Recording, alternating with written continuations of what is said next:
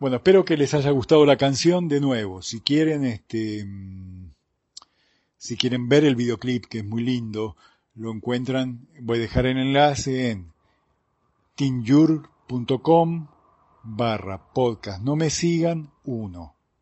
t i n y u barra podcast. No me sigan, todo junto, y uno en número. Ahí está, eh, está todo lo que comento aquí, las notas con Héctor Huergo, este, de Bichos de Campo, eh, el audio de Mathieu y bueno, y este videoclip de María Gadú. Entonces, quería pasar a esta segunda parte, este, a esta, iba a ser una serie de dos podcasts explicando em, lo que está pasando en Brasil, explicando algo que a mí me genera bastante alarma, ¿no? Por eso quería llamar este, esta parte, eh, todo este podcast, lo quería llamar, las guerras antes de la guerra espiritual del Bolsonaro, del bolsonarismo. Entonces, antes de entrar en la guerra espiritual del bolsonarismo, una introducción. Para esta introducción yo quería em, dejarles un fragmento de un debate que tuvieron Gustavo Segre, Bolsominion asumido, Bolsominion es un simpatizante del bolsonarismo, y Bruno Bimbi. Bruno Bimbi era un, estaba, creo que estaba haciendo un doctorado, un postdoctorado en Río de Janeiro, es argentino también, creo que él militaba en el PSOL, que es un partido que es un partido de izquierda, que fue en su momento fue un desprendimiento del Partido de los Trabajadores de Lula y Dilma. Y en 2018, en octubre del 2018, antes de la segunda vuelta entre Haddad, de Fernando Haddad, que era del Partido de los Trabajadores de Lula y Dilma, y Bolsonaro, tuvieron un debate en el programa Y ahora quién podrá ayudarme, nos creo que se llamaba, de Ernesto Tenenbaum. Ambos debatieron, digamos, este, por qué votar o no por Bolsonaro. ¿No? Eh, es interesante escuchar eh, lo que dice Bruno Bimbi, porque Bruno, al vivir, eh, como él vivía en Río de Janeiro, después que ganó Bolsonaro, se fue, él conoce bien el pedigree de, la familia Bolsonaro, y él lo explica. Y por otro lado, este, Segre, Gustavo Segre, que vive en San Pablo, eh, eh, da un poco esa imagen de tipo que no entiende nada, que lo ve a Bolsonaro como el salvador de la patria y que dice que Bolsonaro es ese tipo que va a luchar contra la corrupción. Este, entonces quería que les paso un segmento ¿no? de, de, este debate donde ambos se presentan y explican por qué uno vota por Bolsonaro y por qué el otro votaría por cualquiera menos por Bolsonaro. Escuchemos el debate y de nuevo, si quieren escuchar todo el debate que dura más que esto, en el, en el, en el blog está el, el enlace. Recuerden, es tinyur, y barra podcast no me sigan uno, podcast no me sigan todo junto, uno en números. Escuchemos este segmento del debate entonces lejos de escuchar lo que uno puede seguramente escuchar en cualquier mesa de café en Brasil, pero entre dos periodistas. Está Bruno Bimbi que votó a Haddad eh, y lo va a volver a votar en, la segunda vuelta y este Gustavo Segre que no hubiera, no, es residente, no, no puede votar en Brasil, pero que no hubiera votado a Bolsonaro en esta, pero lo votaría en la, siguiente. Lo que yo quiero preguntarle a los dos y quiero escuchar un poco la interpretación eh, que quiere cada uno, aunque puedo deducir lo que vienen diciendo, quiero que profundicen un poco más. ¿Por qué pasó lo que pasó? A ver, los dos están de acuerdo en que Bolsonaro es un animal, que Bolsonaro tiene rasgos fascistas. La diferencia es que eh, para Bruno es que él vota frente, eh, frente, a un candidato fascista, vota a cualquiera de los otros. Y para Gustavo es que frente al PT vota a cualquiera de los otros, inclusive a Bolsonaro. Lo que pregunto es, ¿por qué para ustedes un candidato fascista tiene hoy casi la simpatía de casi el 50% de la población brasileña, que son millones y millones de personas? Gustavo. Bueno, vos fíjate que sacó 18 millones de votos de diferencia. Yo creo que es, además de, del no interpretar en términos generales que va a hacer todo lo que Bruno mencionaba como temor, y es un temor fundado, pero no lo va a hacer. Bolsonaro no va a salir matando a nadie, no va a cerrar el Congreso ni nada de eso. De cualquier manera, yo estimo que lo que buscaba la sociedad brasilera es claramente algún candidato contra la corrupción y en eso Bolsonaro no es discutible. Y por otro lado, vos fíjate que Lavallato arrastró a todo lo que pudo en este intermedio. Y no solamente el PT, el propio jefe del bloque del PMDB, Michel Temer, Romero Yucá, no entró en el Senado. Y busca una nueva política. Yo creo que el brasileño se cansó de lo que había y lo que dijo, y ayer salí en la Avenida Paulista a conversar con gente arbitrariamente eh, espontánea, o sea, nadie que pudiera decirme lo que yo quería escuchar, y me dice, mira, yo no sé si Bolsonaro va a ser un buen gobierno o un mal gobierno, pero seguro va a ser algo nuevo. Y eso es lo que busca el brasileño y entiendo que ese es el motivo por el cual 18 millones de votantes eligieron arriba del Partido de los Trabajadores la opción de Bolsonaro. Bruno. A ver, decir que Bolsonaro representa la honestidad es una verdadera tomada de pelo. Bolsonaro está hace casi 30 años en el Congreso. En esos 30 años, por ejemplo, recibió eh, religiosamente todos los meses algo que acá en Brasil se conoce como auxilio moradía, que es, eh, digamos, una bonificación que se les da a los diputados que son de otros estados para ir a Brasil y que no tienen dónde vivir en Brasilia, para que puedan alquilar un departamento durante el tiempo que tienen que pasar en Brasilia. Eh, Bolsonaro teniendo casa propia en Brasilia, eh, recibió durante todos estos años auxilio moradía. Bolsonaro hizo operaciones con inmuebles aquí en Río de Janeiro, como por ejemplo comprar departamentos con un, eh, eh, una, una empresa constructora, compra un departamento por 500 mil reales y después se lo vende a Bolsonaro por 200. el, el hijo de Bolsonaro aumentó su patrimonio de una manera espectacular a lo largo de los últimos años. Bolsonaro llegó a contratar además de acciones de nepotismo, de contratar a sus ex esposas, a varios familiares en su en su despacho, Bolsonaro tenía, por ejemplo, una empleada doméstica contratada como empleada de la Cámara, que trabajaba en su casa de empleada doméstica. Bolsonaro es, tan corrupto como buena parte del sistema político brasileño y hasta hace poco tiempo pertenecía, era el principal dirigente del Partido Progresista, que es, que el progresista no tiene nada, es un partido de derecha, que es el partido con más cantidad de miembros involucrados en la operación Lavallato. Ahora, Bruno, perdóname, Gustavo Gravia te saluda. Bruno, perdóname, Gustavo Gravia te saluda. Eh, ¿Por qué, con todo esto que vos contás, digo, lo que nosotros no entendemos de Argentina es por qué lo votó la mitad del pueblo brasileño? Si nos podés explicar eso, además de todo lo que estás contando. Bueno, a ver, a mí me parece que es un fenómeno bastante complejo que tiene varias, eh, digamos, varios factores para explicarlo. Por un lado, que destruyeron el sistema político brasileño. Hasta 2014 Brasil tenía un sistema político que con todos sus problemas, con una corrupción estructural que era un problema grave, funcionaba en términos democráticos. En 2014 la oposición de derecha por primera vez decidió desconocer el resultado de las elecciones.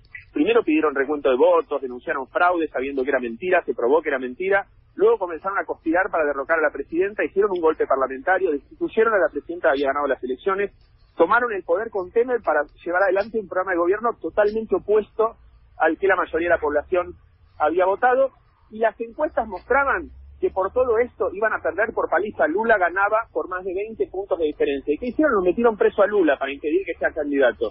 En este contexto, con un sistema político destruido y con el único eh, dirigente que claramente ganaba las elecciones preso, eh, comenzó a crecer la figura de Bolsonaro como una figura que expresaba esta indignación colectiva por todo lo que está mal, con una enorme red de noticias falsas, algo que utiliza con maestría Bolsonaro, que son las redes de fake news a través de grupos de WhatsApp. Es realmente impresionante la cantidad pero, Bruno, perdóname, lo que vos estás diciendo y la pregunta también va para Gustavo. Todos los brasileños son tontos. Está bien, pero lo, lo, lo que la pregunta va para los dos. perdón, perdón, Bruno. Bruno, eh, lo, que yo estoy diciendo es eh, lo siguiente. Vos estás diciendo que un montón de gente que hubiese votado a Lula, en vez de votarlo a Haddad, fue a votar a Bolsonaro. Entonces la pregunta para ambos eh, es eh, ¿por qué se da ese fenómeno? Porque la verdad es que no, no, se logra entender, o por lo menos yo no logro entender de Argentina, cómo alguien que vos manifestás que hubiese votado a Lula después cambia totalmente a la otra vereda. Bueno, según las encuestas, Lula tenía 39% de intención de voto para la primera vuelta. Haddad sacó 29, es decir, que el PP perdió 10 puntos. Los demás partidos perdieron muchísimo más que eso. Geraudo Aukinin, el candidato del PSDB, que fue el partido que disputó las últimas seis elecciones presidenciales, ganó dos y perdió cuatro eh, y que fue al balotaje en las últimas cuatro, tuvo menos del 5% de los votos. Marina Silva, que en la última elección tuvo 21%, tuvo uno en esta elección. Enrique Marina es el candidato de Temer, menos de 1%. A ver, un dato que me falta, le, pregunto a los dos un dato que me falta. Dilma en la elección, en la de 2014, hace cuatro años, la forma Dilma Temer, ¿qué porcentaje sacó en primera vuelta? Eh, 40 mal no recuerdo, 43 o 44. Ah, bastante más que, bastante más que ahora. Bueno, a ver, este... Y ahora no entró en el Senado. Vos fíjate que la gente la quiere tanto a Dilma que la destituyeron por un golpe de, no sé qué mencionaba Bruno, que no entró ni en el Senado. Entonces, en este segmento, de nuevo, si quieren escuchar todo el debate que tuvieron, que dura más que esto que yo colgué, en tinyurl.com, t i n y u r l.com, barra podcast no me sigan, uno, podcast no me sigan, todo junto y uno en números, encuentran un enlace que los va a llevar a todo el debate que tuvieron, que fue antes de la segunda vuelta entre Bolsonaro y Haddad, que finalmente ganó Bolsonaro. Entonces, algunas cosas que, que, me llaman la atención, ¿no? que quería comentarles. ¿no? Este, mm, Segre dice algo que decían muchos votantes de Bolsonaro. Ante cada barbaridad que decía Bolsonaro, como por ejemplo, eh, vamos a matar a toda la petraleada, eso fue en un acto de campaña de, Bolsonaro, ¿no? donde Bolsonaro agarró un trípode, creo que de una cámara de algo, la usó, se lo puso como si fuera una ametralladora y dijo, vamos a matar a toda la petraleada. Toda la petraleada se refiere a los simpatizantes del PT, del Partido de los Trabajadores. Eso lo hizo en un acto de campaña Bolsonaro. Imagínense si eso lo hacía cualquier otro candidato o sea, y eso viniendo de un tipo que es a favor de las armas, que liberó armas y qué sé yo. Imagina ese gesto de agarrar un trípode, ponérselo a jugar como si fuera una ametralladora y decir, vamos a matar a toda la petrallada. ¿No? Es como decir, en Argentina, no sé, que un tipo agarra un trípode y diga, voy a matar a todos los peronistas, o voy a matar a todos los radicales, o voy a matar a todos los simpatizantes del PRO. Es muy fuerte que haga, eso haga alguien en, democracia, ¿no? en, un discurso de campaña de Bolsonaro, que fue el cierre de campaña, que lo hizo a través de celular, porque estaba convaleciente de, de cuchillazo que le dieron en la panza, Bolsonaro dijo, vamos, las minorías van a tener que curvarse ante las mayorías, ¿no? Este, ante todas estas barbaridades, Segre y muchos que votaban por Bolsonaro decían, lo dice por decir, es un chiste, es una forma de hablar, este, Hoy Brasil tiene 261.000 muertos. Esto hoy, al 6 de marzo. Ayer, 5 de marzo, murieron más de 1.900 personas por COVID. Bolsonaro, ¿qué hace ante esto? Bolsonaro fomenta aglomeraciones, fomenta, dice que no hay que usar barbijos, Brasil está, dice, ya, dicen que la semana que viene va a superar los 2.000 muertos diarios. Lo llaman como un laboratorio a cielo abierto de nuevas cepas de virus. La gente que viva en Brasil va a ser considerada leprosa porque va a haber miedo de las nuevas cepas que puedan surgir acá, de que las vacunas que se hagan no sirvan porque acaban a surgir nuevas cepas. Esto hace Bolsonaro, ¿no? O sea, eh, Bolsonaro fue un tipo que cuando votó por el impeachment, el juicio político a Dilma, le dedicó su voto a Brillante Ulstra. Esto es como dedicarle, como que alguien en la Argentina dijera, le dedico mi voto a Checolats, o le dedico mi voto a, a, este, Astiz, ¿no? A un tipo, este, Brillante Ulstra era un coronel del ejército, que fue uno de los pocos militares condenados por torturas por la justicia brasileña ¿no? Entiéndanlo, es como que alguien diga, le dedico mi voto a Astiz, o le dedico mi voto a Checolás, le dedico mi, mi voto a un tipo que fue denunciado y que fue sentenciado por torturador por la justicia brasileña. A este tipo le dedicó su voto Bolsonaro, a esta gente lo votaron. ¿No? Y cuando vos decís, puta, ¿cómo puedes votar a un tipo que está a favor de la tortura? Y te dice, no, eso se dice por decir. Hoy hay 261 mil muertos. Se dice que la semana que viene va a superar los 2.000 muertos diarios por COVID. Bolsonaro no quería comprar vacunas, Bolsonaro no quería fomentar las aglomeraciones. Hay tres pedidos de investigación en el Tribunal este, Internacional Penal, el Tribunal Penal Internacional de la Haya, acusando a Bolsonaro por genocidio no solo por su manejo en, la, pandemia, sino también por lo que está haciendo con los pueblos originarios, en la Amazonia. Bolsonaro está fomentando que se haga minería en la Amazonia, está fomentando que haya ocupaciones ilegales en la Amazonia. Hay un video de la BBC, un estudio que hizo la BBC, una investigación donde muestran gente vendiendo pedazos de selva que las ocuparon ilegalmente, que son pedazos de selva de tierras demarcadas indígenas, de parques nacionales, tierras fiscales. Estos tipos se apoderan de esos pedazos de selva, las tanan, tanan los árboles, hacen quemadas con lo que no pueden rescatar de los árboles, llevan ganado y venden esa tierra como si fuera de ellos a través de Facebook. ¿No? la investigación es fuerte porque los tipos lo que muestran es eso, o sea, cuando hay un grado de impunidad tan grande, ellos saben que con Bolsonaro no pasa nada, que es como que yo me pusiera a vender algo ilegal a través de Facebook, ¿no? Y en la investigación los tipos van al Acre, que van a Rondonia, que es un estado de Brasil, una provincia de Brasil que está en la Amazonia, que está cerca de la frontera con Bolivia, van ahí y este y, muestra, y se, encuentran con tipos que dicen, sí, yo te vendo la selva, papeles tenés, no tengo papeles, pero bueno, hay un documento medio trucho, y esto después se vende y no pasa nada, con bolso lo arreglás, qué sé yo. Eso está haciendo hoy Bolsonaro, o sea, los tipos que se sorprendían de que decían, no, lo dice por decir, este, que yo, bueno, hoy Bolsonaro se cargó 261 mil tipos, y a partir de la semana que viene va a haber 2.000 muertos por día por COVID. 2.000 muertos por día.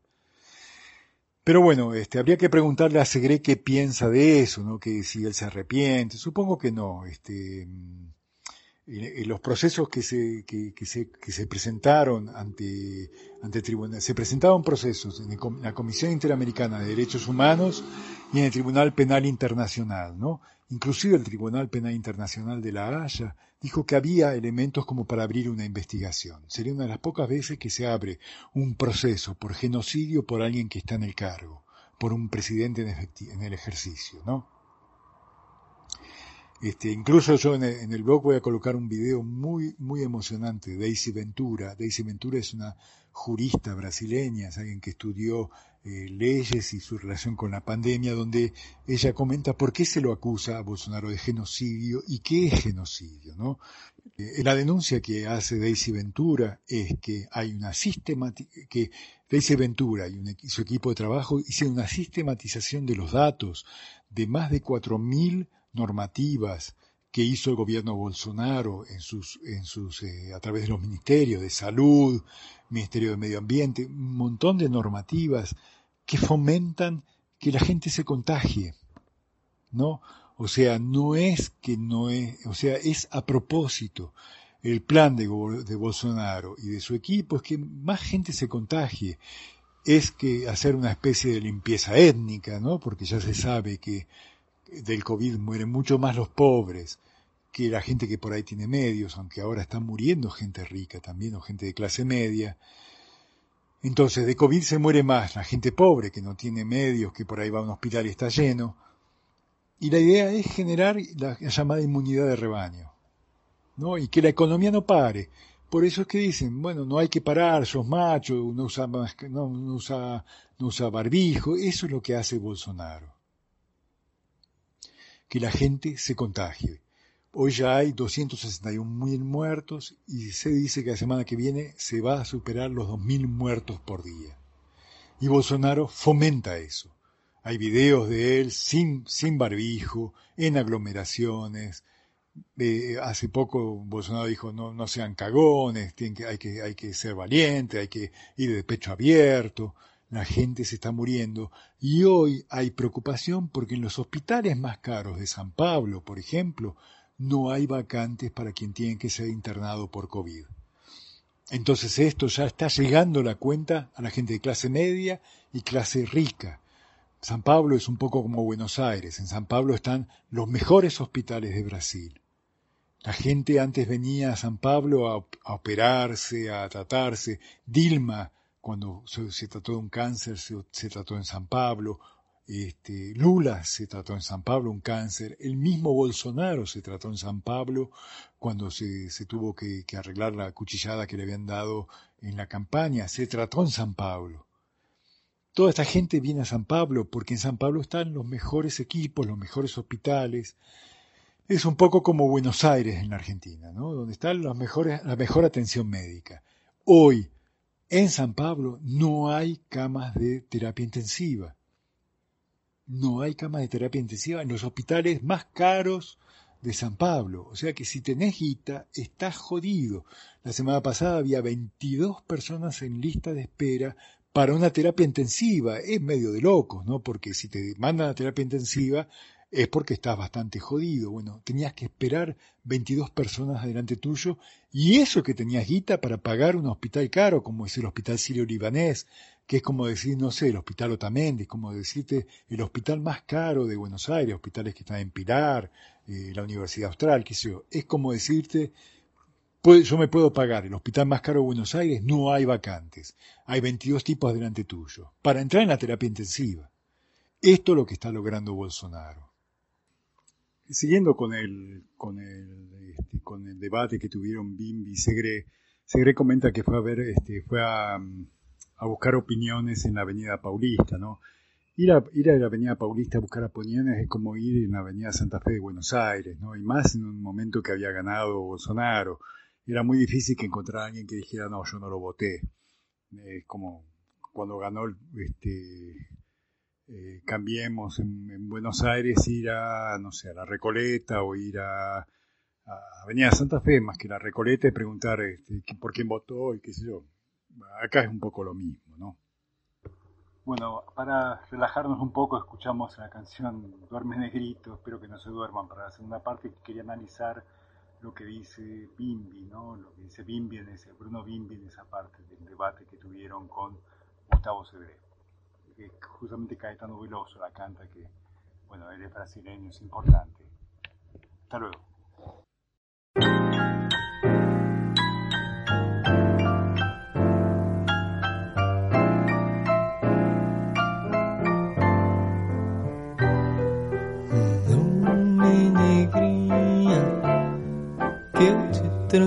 uma nova caminha e venha ter muito axé.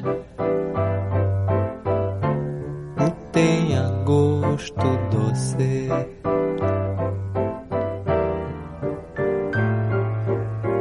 Dorme pretinha, que eu te trago de toda a Bahia. Tudo que der pra trazer.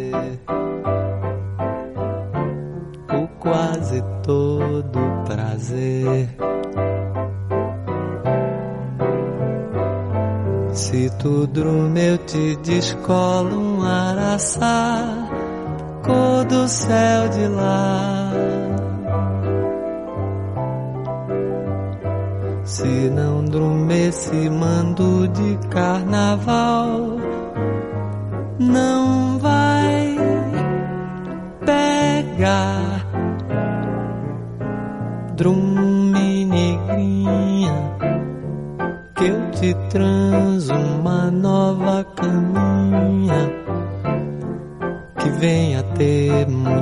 muito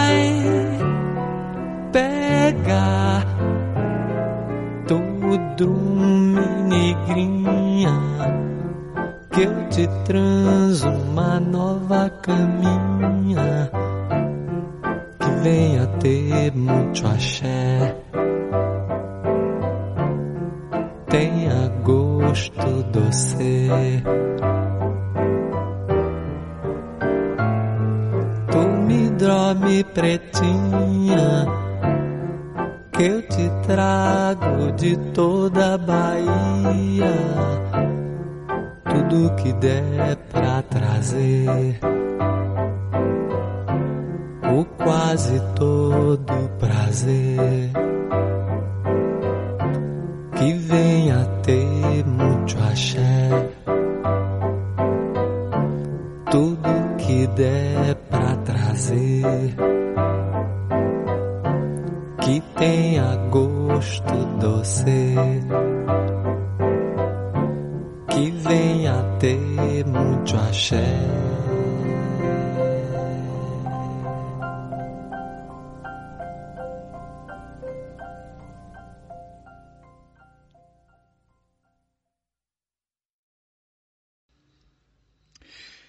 Quería comentar un poco las cosas que dice Bimbi, ¿no? Em, los comentarios que hace Bimbi a mí me parecen, bueno, se los puse acá porque obviamente yo estoy mucho más de acuerdo con él que con Segre, ¿no? Él le comenta lo que fue, este, cómo se puede pensar algo nuevo, Bolsonaro un tipo que fue durante 28 años diputado y antes creo que fue dos años concejal, nunca presentó ningún proyecto interesante, nunca, nunca estuvo en ninguna comisión importante en ninguno, ni en, ni en, la Cámara Municipal de Río, ni en este, eh, como diputado federal, ¿no?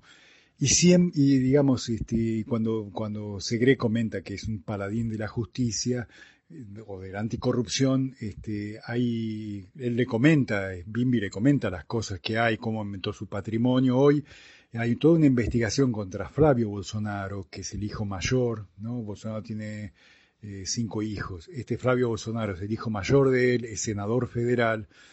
Se compró una, casa, una casa de 6 millones de, reales, que como decir un millón doscientos más o menos de dólares. Y el tipo no, no, la compró con un montón de facilidades. Se dice que la casa en realidad vale 9 millones, no 6.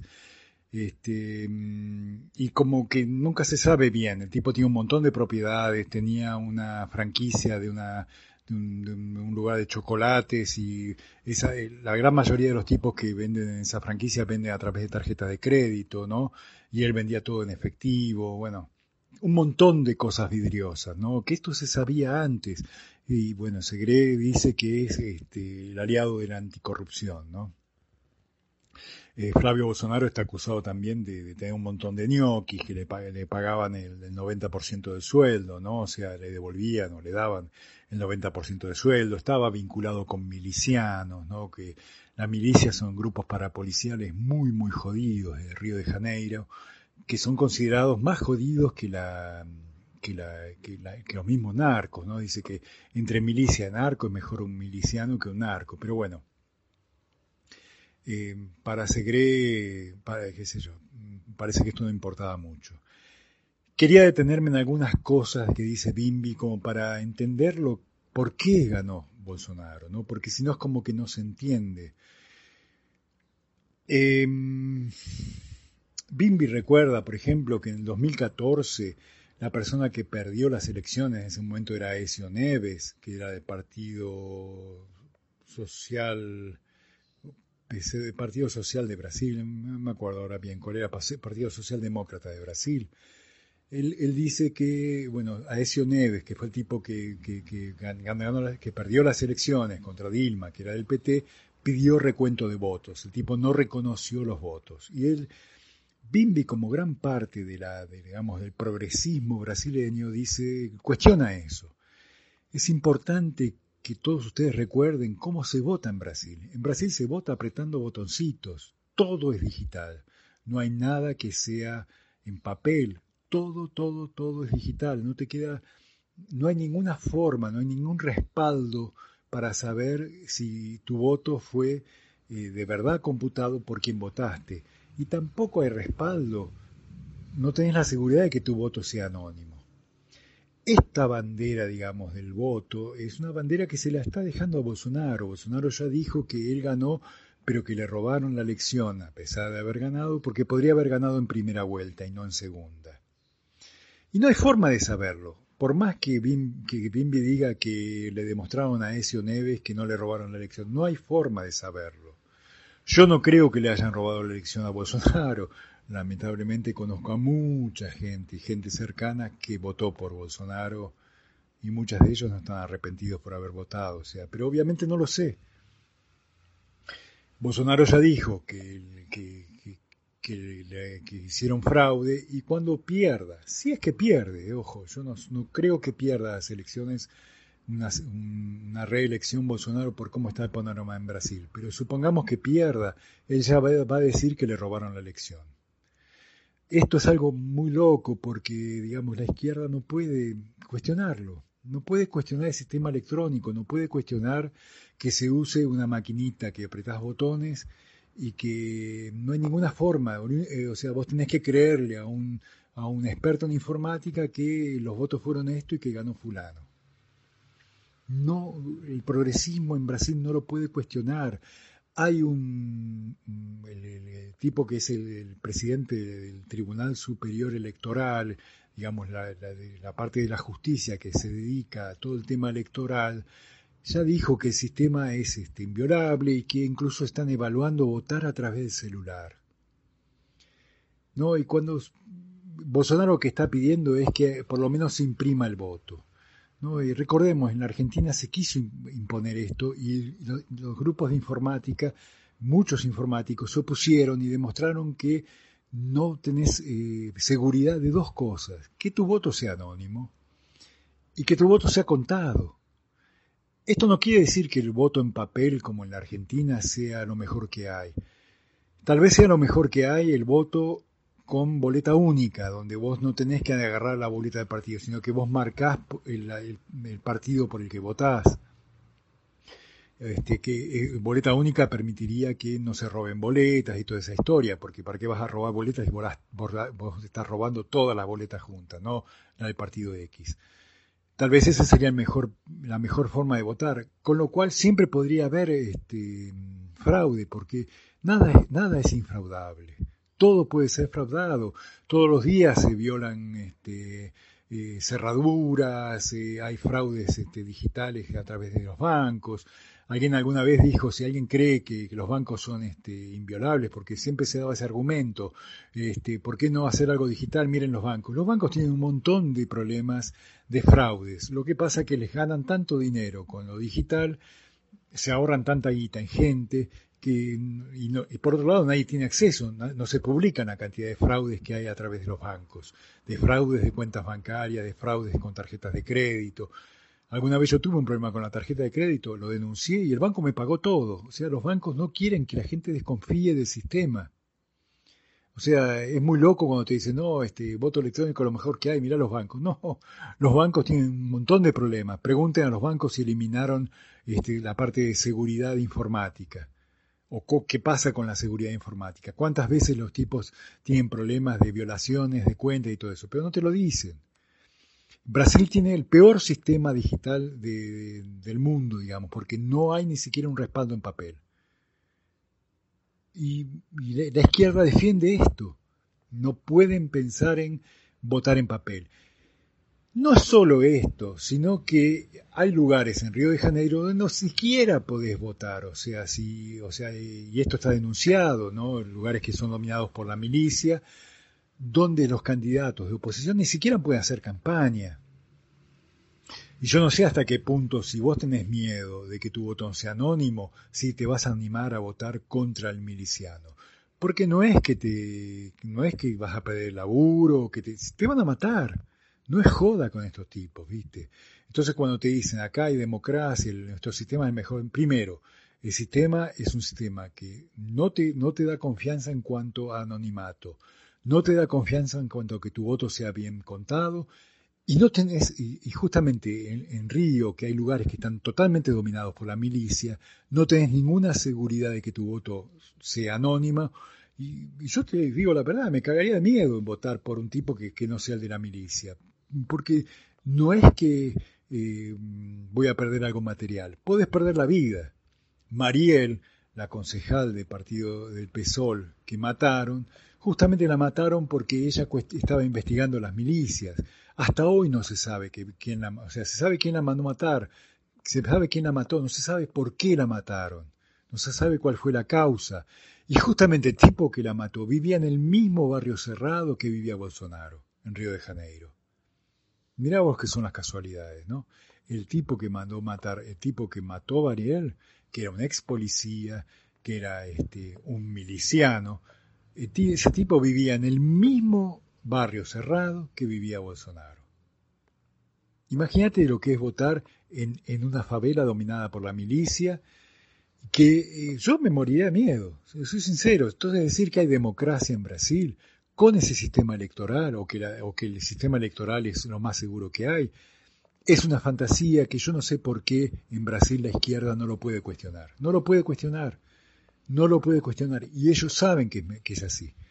Porque en algún lugar este, yo escuché una persona diciendo que Manuela Dávila, que fue la candidata vice de Fernando Haddad, que era candidato del PT en 2018, ella dijo que sabe que el modelo es inseguro. Pero no lo pueden, no sé, no sé, no lo pueden cuestionar y esta bandera, entre comillas, se le van a dar al bolsonarismo. Bolsonarismo ya dijo que tuvo fraude en 2018, a pesar de que él ganó, él dice que él podría haber ganado en primera vuelta, y si llega a ser un resultado que no le va bien para él en 2018, va a decir que le robaron. Esto en cuanto al tema de, votos que dice Bimbi. Em, Bimbi también yo estaba, agarré varias cosas, ¿no? Eh, espera que estoy buscando acá, esto solo acá está. Bimbi entonces no, no comenta que Bolsonaro no, hizo una campaña real en la segunda, por la segunda vuelta, porque le dieron la cuchillada, entonces no participó de debates, no participó de programas, él iba solo a programas que le beneficiaban a él, antes, de la antes del cuchillazo, este, él fue a programas de debates y sinceramente las respuestas que daban eran, eran pésimas, eran programas, eran respuestas que tipo no sabía ni qué responder, ¿no? Y después de esto decía, no, yo estoy convaleciente, no, no, no voy a participar de los debates, ¿no? Hay algo que Bimbi no comenta, ¿no? Y que porque podría ayudarnos a entender por qué la gente dijo, no, voto, antes que cualquier cosa, voto por Bolsonaro que repito, no es gente como Segre, digamos, ¿no? Es gente que por ahí en, una primera, en, los años anteriores que hubo 14 eh, años del Partido de los Trabajadores, votó por el Partido de los Trabajadores, votó por Lula y votó por Dilma. Porque mucha gente, esa gente en 2018 votó por Bolsonaro. Mucha de esa gente lo votó porque recordó, las, porque por, ahí tal vez participó de las grandes marchas de 2013-2014, donde hubo grandes marchas en todo Brasil, que comenzaron por una protesta por aumento del transporte, pero después siguieron y básicamente lo que pedían era mejores servicios del Estado. Los tipos decían, quiero salud, hospitales, patrón FIFA. ¿Qué quiere decir esto? En aquel momento, en 2014, se iba a hacer el Mundial de Fútbol. Venía a Brasil, iba a Brasil eh, comitivas de la FIFA, inspeccionaban los, los estadios que se estaban construyendo y decían, tiene que ser patrón FIFA. Patrón FIFA era un lujo terrible. Yo una vez fui a la cancha de Corinthians, que es la cancha en San Pablo, que fue del estadio, que fue estadio del Mundial.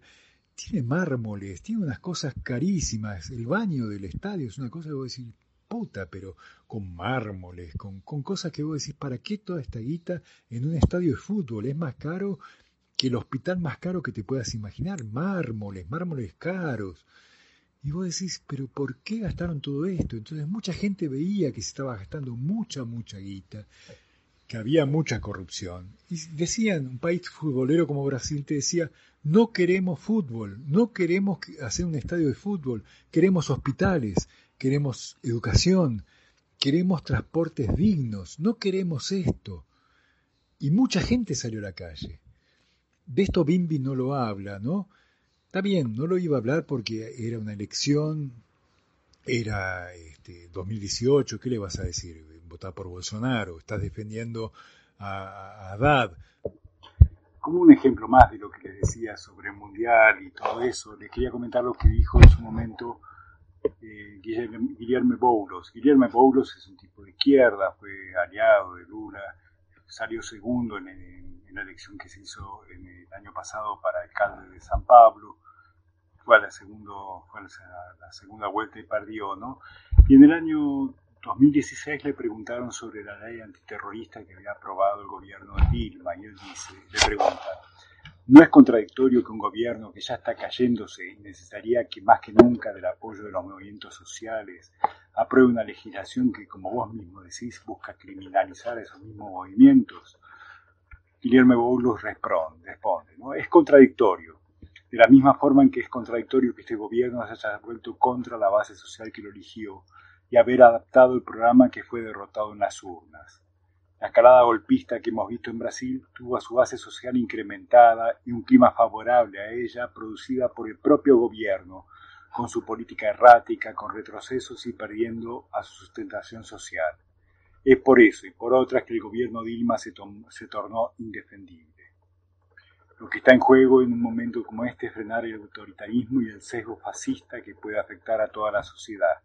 Vemos una ofensiva antidemocrática de parte del judicial, al atacar las garantías constitucionales. Vemos una ofensiva en la calle de sectores que agreden de forma intolerante a quien no está de acuerdo con ellos.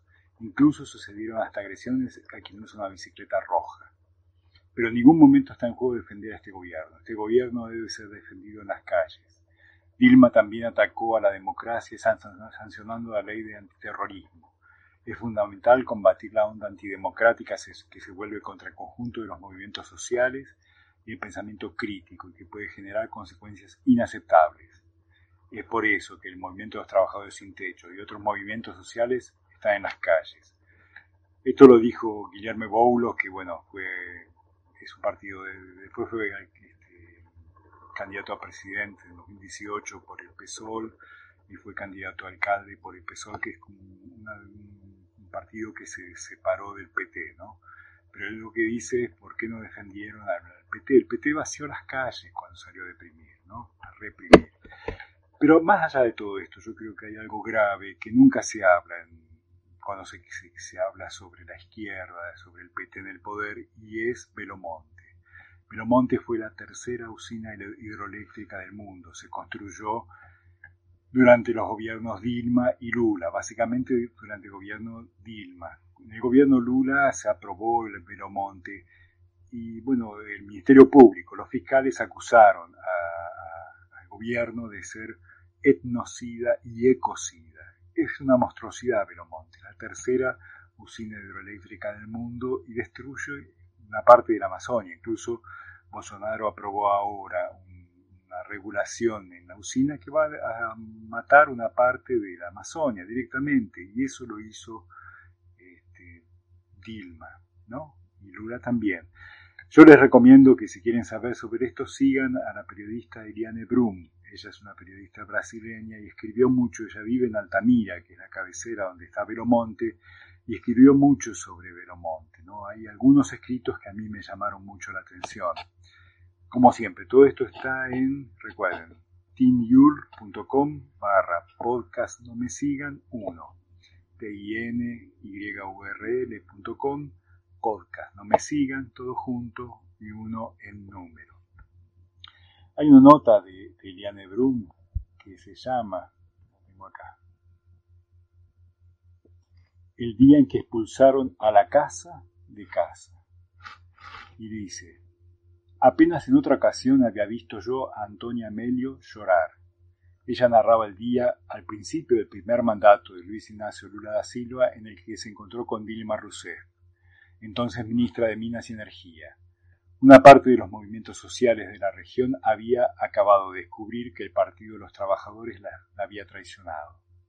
La tenebrosa planta de Xingu, que ni la dictadura civil-militar había conseguido hacer realidad debido a la magnitud de la resistencia a pueblos indígenas, los pequeños agricultores y los ribereños se había puesto de nuevo en agenda. Antonia estaba en el grupo de líderes que viajó a Brasilia a reunirse con Dilma Rousseff cuando ella comenzó a exponer sus preocupaciones, Vilma la interrumpió con un ponetazo en la mesa y un grito, Monte se va a construir. La ministra, que luego sería presidenta, se levantó, le dio la espalda a todos y se fue, dejándolos allí atónitos. Era la primera señal de que Velomonte atropellaría todas las leyes y marcaría la mayor traición del PT a su base social en la, Amazonia. Hay otro texto también muy duro de Eliane Brum, que es cuando este, Dilma fue a inaugurar Belomonte. Fue prácticamente el último acto de Dilma como presidente, ¿no? Que uno dice, puta, qué patético. Ella, como presidente, el último acto que hizo antes de ser este, destituida ¿no? por un juicio político fue inaugurar una monstruosidad como el Velomonte. Y ella, entonces lo que comenta Eliane Brumen en la nota que dice, Dilma compuso su requiem en Velomonte, dice así. En el aeropuerto de Altamira, Liviane, una de las siete hijas de Joan y de Raimunda, levanta una pancarta. De mujer a mujer, Dilma, me has dejado huérfana de un padre vivo. Rousseff no la vio. Dio tan solo algunos pasos en tierra. Enseguida tomó un helicóptero hacia el territorio seguro de la hidroeléctrica de Velomonte. La presidenta sobrevoló la ciudad y el río, pero el drama se desarrollaba en el suelo. Si Juan hubiese oído el discurso de Dilma, sabría cuál fue la palabra que la presidenta eligió para definir Velomonte. Esta central es del tamaño de este pueblo, es grandiosa.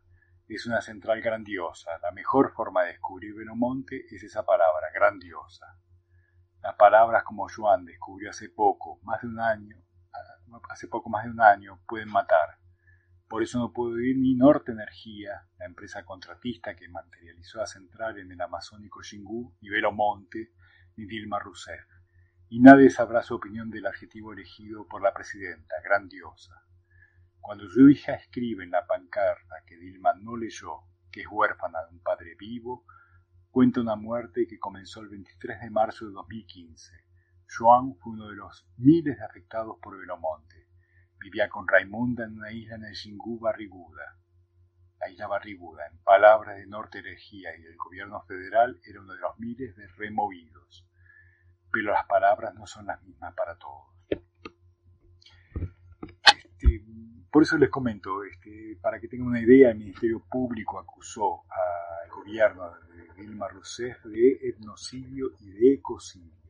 El gobierno de Bolsonaro está siendo acusado de genocidio. Eh, el, tema es cómo construir algo fuera de esto, ¿no? de, Bolsonaro o del PT que hizo esto. ¿no? Eh, Jorge Rulli escribió también un, texto sobre, sobre Dilma Rousseff cuando inauguró Peromonte, que él, escribió, prisionera de sí misma. Se va sin comprender qué es lo que le ocurrió. La echan, pero no se lleva ni siquiera conciencia de sus horribles crímenes porque los, que lastigan no son mejores y porque con ellos comparte un espejo, un universo de creencias y fetichismos, atados a la idea de progreso y de modernidades tardías y coloniales. Pobre Dilma, con su pasado a cuestas de revolucionaria leninista, con sus heridas y sus pesadillas que podríamos imaginar, prisionera no ya de los esbirros de la dictadura que alguna vez la torturaron, porque ahora es ella el poder supremo de de la gran potencia sudamericana, sino prisionera de sí misma, de su empecinamiento y también de sus convicciones marxistas obsoletas y atada a la supuesta necesidad de impulsar el desarrollo capitalista, no importa el precio en pueblos y en culturas que haya que pagar, porque es necesario sacarlos del atraso, aunque no quieran. Es lo que aprendió alguna vez en la vieja URSS y en la Cuba de Fidel, y aunque sean experiencias penosamente fracasadas, ella persiste en cumplir aquel viejo mandato. Hay una carta abierta a Dilma también. Todos estos textos, les digo, este, es sobre Velomonte. A mí me da mucha bronca que no se cuestione Velomonte cuando se analizan los años de Dilma y Lula. Y yo creo que es muy importante analizarlo, porque esto, porque lo que viene después es Bolsonaro después de esto, ¿no? Dilma y Lula hicieron Velomonte para robar. Eso está en la Lavallato, está comprobado. Lula fue preso no por Velomonte, que debería haber ido preso por Velomonte, sino por un triplex en Guarujá, que todo medio raro. Este, Moro pidió esa causa cuando no le correspondía, el juez Tomás Moro pidió esa causa cuando no le correspondía a él, le correspondía a un tribunal de San Pablo, y él estaba en Curitiba, o sea, fue todo muy vidrioso, y hoy más que nunca se ve que fue para que justamente Lula no se presentara a elecciones y ganara Bolsonaro, pero más allá de esto, este, antes de Bolsonaro y antes de 2018, Lula ya había construido Velomonte y el último acto de, Dilma como presidente fue ir a inaugurar esa monstruosidad. Hay otro texto de Eliane Brun, ahora más reciente, donde dice que Bolsonaro decreta el fin de la Amazonia, él va a permitir que, digamos, no haya una, cierta filtración de agua que va a hacer que una región muera. una región donde vivían etnias, vivían una gran biodiversidad, un ecocidio en definitiva que comenzó con Lula y Vilma. Por eso es que a mí me da mucha bronca cuando se endiosa la figura de Lula y Vilma, no por lo que robaron, no por el Mundial, que también eso, eso genera una gran decepción, el Mundial, la represión a los movimientos sociales, la represión a los movimientos que querían el fin de que no se, que, no, que pararan con la corrupción de los estadios, la ley antiterrorista, cómo vaciaron las calles, todo eso le dio, le, da en esto, en, un Bolsonaro, ¿no? A mí me da pánico pensar en un Bolsonaro argentino, ¿no? ¿Qué podría ser un Bolsonaro argentino, ¿no? me da pánico también ver que no hay una alternativa ante esta pandemia, ¿no? O sea, Bolsonaro ya se cargó 261 mil personas se está diciendo que va a haber más de 2.000 muertos por coronavirus por día en Brasil. Y el PT no hace nada tampoco. El PT está preocupado con que en 2022 hay elecciones nacionales y que, bueno, por ahí mete a Lula como presidente si le reintegran sus derechos políticos. Mientras tanto va a seguir muriendo gente. Y una última cosa que quería comentar es, este, por eso les decía, siempre analicen, yo entiendo que, Bimbi no va a analizar este Belomonte o los movimientos 2013 porque está defendiendo a Haddad y yo también lo defendería, defendería si tuviera que debatir a quién votar, si a Bolsonaro a Haddad o al PT. Es obvio que votaría al PT, aunque con todo, todo esto que está pasando, ¿no? Bolsonaro, o votaría en blanco, nunca votaría por Bolsonaro. Pero bueno, yo creo que dos años después de ese debate, casi tres años, no, dos años después, sería un momento para analizar qué pasó. Todo esto recuerden están en tinyur.com barra podcast no me sigan uno t i n y o r lcom barra podcast no me sigan todo junto y uno en número. Siguiendo con, con, con lo que debatieron en ese segmento Bimbi y Segre, Bimbi comenta sobre la táctica de campaña de Bolsonaro de enviar fake news masivas a través de WhatsApp, ¿no? Una de esas fake news que, se recibía a través de grupos de WhatsApp era de un llamado kit gay. No, en un video, esto es otro video que hace Gustavo Segre, que él está antes de la segunda vuelta, Segre vuelve a San Pablo y charla con un conductor de Uber, le pregunta por las elecciones y comentan sobre el kit gay. Les dejo el audio para que lo escuchen.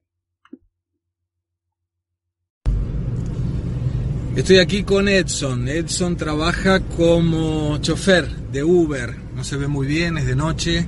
Acabé de llegar a San Pablo de Buenos Aires. El lunes estoy de nuevo por ahí, por Buenos Aires.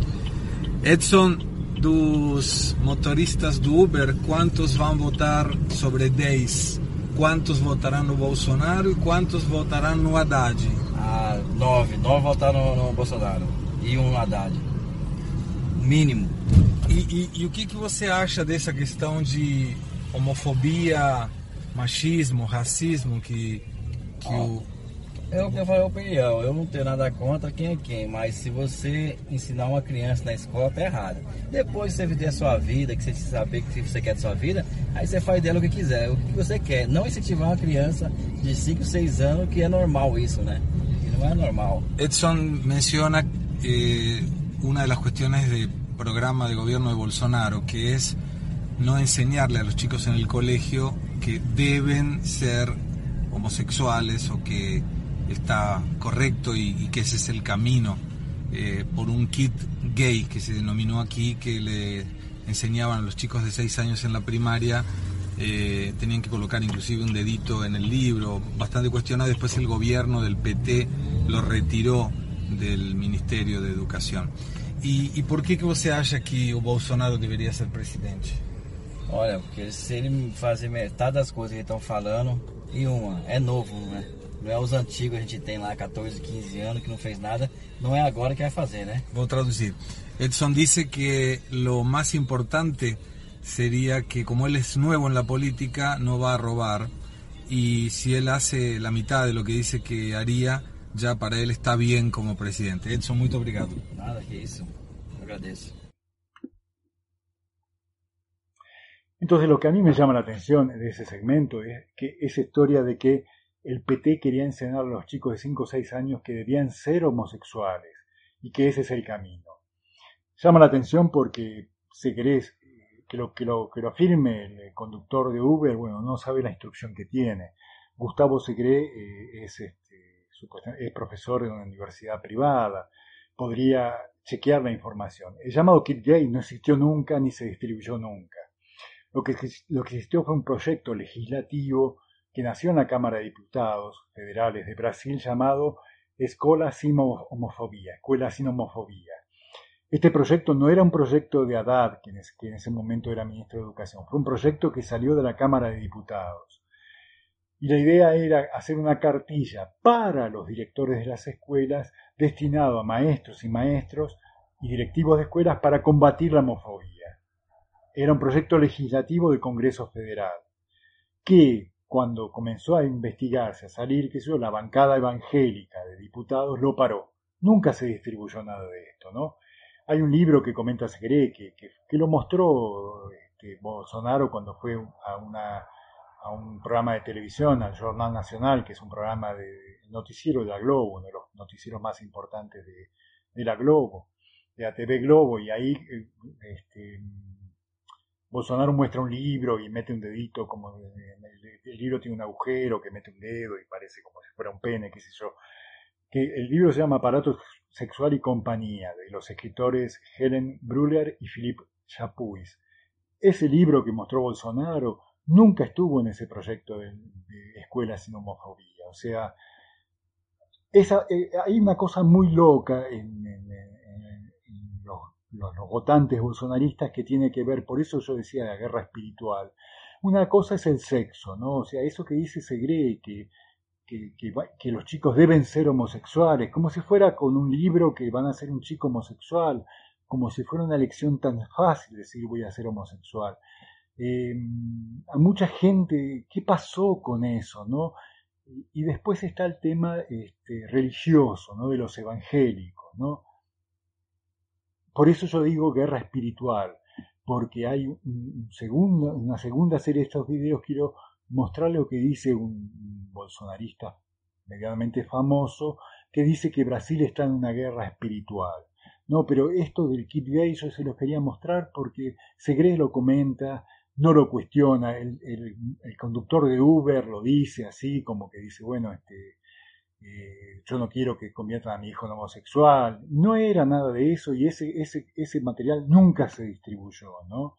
Incluso hay un sketch de un grupo que se llama Porta dos Fundos, que hace una parodia de todas las fake news que hizo el, eh, hizo el bolsonarismo antes de elegir, antes de elegirse, ¿no? Y es muy divertido, si no fuera porque es trágico, pero se los voy a colgar, recuerden, todos los enlaces están en tinjur.com barra podcast no me sigan uno com barra podcast. No me sigan todo junto y uno en número. Todos estos enlaces los van a encontrar ahí y los voy a separar por, por los bloques que estamos hablando ¿no? Eh, eh, Segre cómo no pudo, este, bueno, Segre eh, también lo deja, yo no sé, a veces por ahí cuando alguien está charlando con alguien ponerse a discutir, pero el tipo, el conductor de, Uber le dice, eh, esto es algo nuevo, y uno dice, puta, este tipo hace 28 años que es diputado, ¿cómo puede creerse que es alguien nuevo? ¿Qué pasó? ¿Cómo, cómo puede ser esto? ¿no? Este, es algo que, que siempre uno dice, ¿cómo puedes decir, es como que vos digas en la Argentina un tipo que fue durante 28 años diputado, que pasó por un montón de partidos y digas, este tipo es lo nuevo. Es muy loco todo eso, ¿no? Em, yo quería este, darles esta introducción para que vean cuáles fueron los, los errores para mí de por qué eh, el PT perdió las elecciones y las sigue perdiendo. Por ejemplo, en San Pablo hubo, elecciones para alcalde, para intendente, y el PT no llegó ni a 10% de los votos. No llegó a una segunda vuelta. Ganó el, intendente que estaba de antes, que del partido de Fernando Enrique Cardoso, centro derecha, si se quiere, con una alianza de partidos religiosos también, una porquería. Pero el PT no llegó ni al 10%.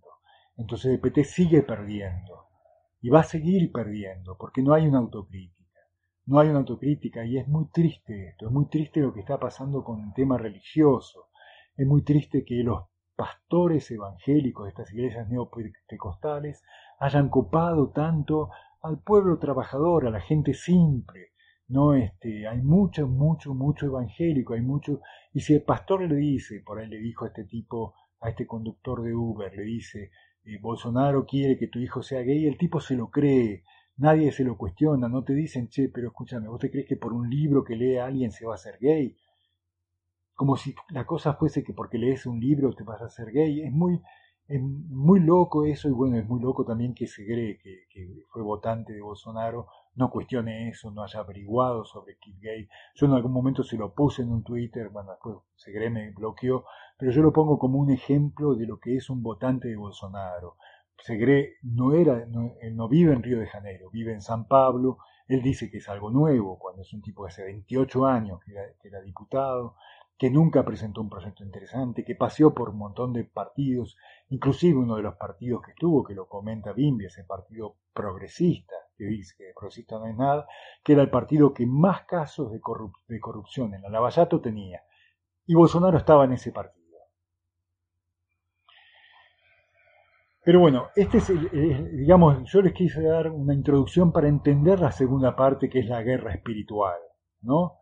Porque esto de guerra espiritual no es joda, o sea, lo dice un, periodista, entre comillas, bolsonarista, en una, en una charla vía Skype con gente que es evangélica. Le dice, Brasil está en una guerra espiritual. Cuando yo escucho eso, a mí se yo pienso en guerras religiosas, en lo que pasa, en, eso de decir el otro es, eh, es otra religión, merece ser muerto, en unas guerras que hubo, inclusive en el nazismo, ¿no? Y me da mucho miedo que se afirme tan suelto de cuerpo, estamos en una guerra religiosa, ¿no? Porque si, si el otro es el demonio, eh, yo tengo derecho a hacer cualquier barbaridad. Em, ¿Qué más? Eh, bueno, para finalizarles, quería dejar algo como para relajarse. Hace poco vi una película que es del año 2010, que se llama, en español se llamó Volver a empezar, ¿no? En, inglés se llama Everything Must Go. Está basado en un cuento, está basada muy libremente en un cuento de Raymond Carter. Que el, cuento de Raymond Carter se llama ¿Por qué no, por qué no danzamos? ¿Por qué no bailamos? La historia a mí me, dio la sensación que, muestra un poco el, el momento que estamos viviendo. ¿Por qué?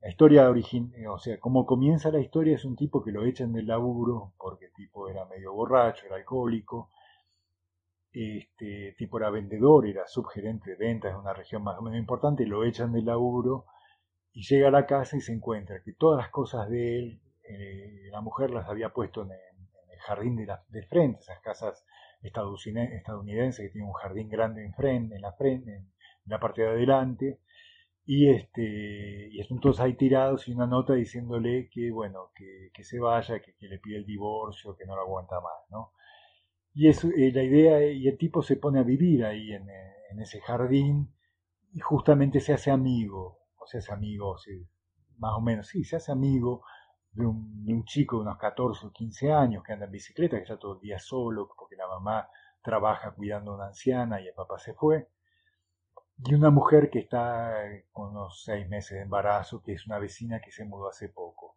El tipo, con, o sea, es volver a empezar porque esas tres personas, el tipo que está viviendo en el, jardín, porque no puede entrar en la casa, porque la mujer le cambió las cerraduras, le cambió la, la, clave de, para entrar por una puerta trasera, le cambió la clave de la alarma electrónica, le cambió todo, el tipo no puede vivir, no puede entrar en la casa y tiene todas sus cosas tiradas en el jardín la mujer que está por, por parir, digamos, dentro de unos meses, pero está ahí con, una vida, en el, digamos, por llegar y que le va a cambiar la vida, obviamente, y un pibe de 14, 15 años que obviamente tiene la vida por delante y que está, digamos, este, entrando, digamos, más fuertemente en la adolescencia, ¿no? Los tres están en ese periodo en que los tres van a cambiar de vida, ¿no?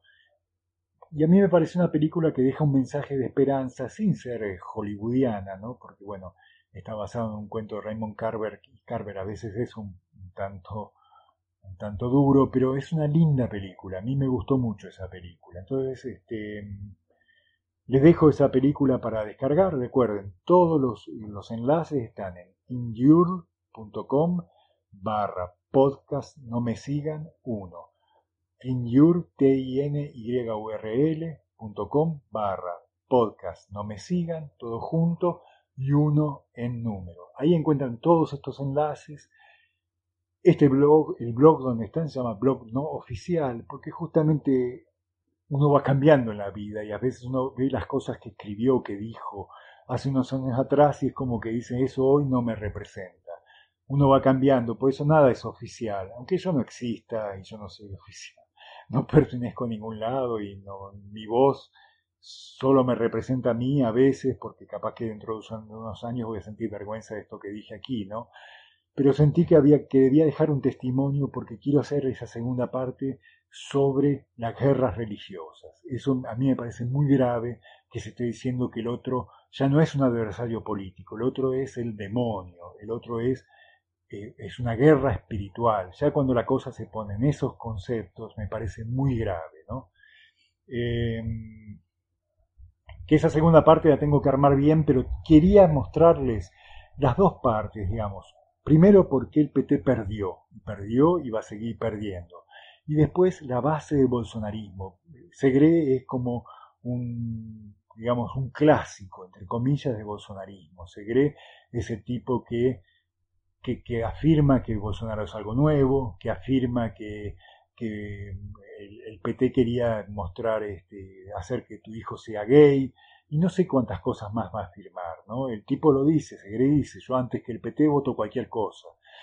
Y hoy se da, uno se da cuenta que votó cualquier cosa. Hoy estamos en 261 mil muertos y en un tipo que es presidente que o niega la enfermedad o sale sin barbijo o cuestiona las vacunas o no hay, lo más importante, no hay una dirección clara desde la presidencia para enfrentar esta pandemia. Entonces, este, Segre votó cualquier cosa y queda claro que votó cualquier cosa. Yo no sé si todos los votantes de, de Bolsonaro serán, serán responsables. Yo creo que Bolsonaro va a terminar preso, pero no va a terminar preso por corrupto, aunque sus hijos lo sean. Va a terminar preso por genocida. Ya hay tres presentaciones en Tribunal Internacional de la Haya y hay, presentaciones en, el Comité Interamericano de Derechos Humanos. este, Bolsonaro es un genocida y está practicando un genocidio, que es lo más grave. Entonces yo creo que quien lo votó o quien recomendó que lo votara debería ser responsable de, lo que está pasando y de los más de 261 mil muertos que ya tiene, este, que ya hay por COVID, ¿no? Yo no, no puedo quedarme indiferente ante eso, me da muchísima bronca. Me da muchísima bronca pensar en la Amazonia que están quemando, en los tipos que están destruyendo, en los indios que se están muriendo. Hace poco murió el último indio de una, de una etnia que, que, se perdió, ya era el último, el último de esas personas. está bien, Bolsonaro no fue responsable por eso directamente, pero no hizo nada por parar esto. Al contrario, el PT dio el puntapié inicial con Velomonte y él dio el siguiente paso diciendo que ese lugar se, se, inunde y se muera una parte de la selva, una parte donde vivía mucha gente. Bolsonaro besó oro o metales preciosos o madera o soja. Es una, es una cosa horrible y es alguien que ya lo hacía antes. ¿no? Nadie puede decir este, Bolsonaro era este, un líder, era un estadista y de repente subió y se convirtió en esta mierda. No, siempre fue esa mierda. Nadie puede decir Bolsonaro me engañó. Bolsonaro es esa mierda. Y a mí me da muchísima bronca, porque yo quiero Brasil, yo viví en Brasil, y, me da mucha, mucha bronca que el PT le haya entregado, entre comillas, el poder a un monstruo como este. Uno puede decir la culpa no es solo del PT, es de toda la clase política. Sí, es de toda la clase política, pero el PT no hace nada hoy para revertir. Pero bueno, no puedo. Después ven, vamos con las guerras religiosas. Le dejo entonces, vean esa película, está para descargar ahí. Y bueno, había dejado una música para el final. ¿Qué música? Ah, hay una canción muy linda de María Gadú y Caetano Veloso sobre el leoncito, sobre un león. Este, me parece una linda canción. Se las dejo como final. Si de repente se emplomaron mucho, bueno, si llegaron hasta acá quiere decir que pudieron escucharlo hasta el final. Si no, recuerden, siempre pueden bajarse eh, todo el, audio y escucharlo cuando tengan ganas. Eh, hasta la próxima. Y bueno, ah, mi mail, eduardo-g, eduardo-g, arroba riseup.net. Ese es mi mail. La dirección donde están todos estos links es tinyur.com barra podcast no me sigan una. Uno. t i n y u barra podcast no me sigan todo junto y uno en número. Y eh, la próxima, bueno, trato de armarlo lo antes posible. Les dejo un abrazo.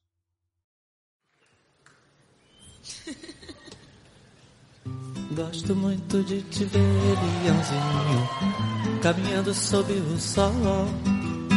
Gosto muito de você, Leãozinho. Para desentristecer, Leãozinho, o meu coração tão só. Basta eu encontrar você no caminho. Um filhote de leão, raio da manhã,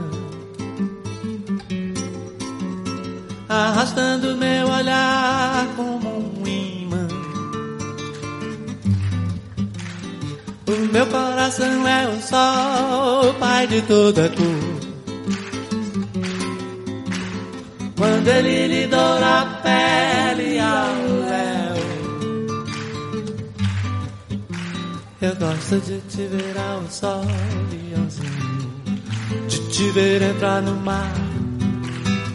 Tua pele, tua luz, tua juba. Gosto de ficar ao sol, leãozinho, de molhar minha juba, de estar perto de você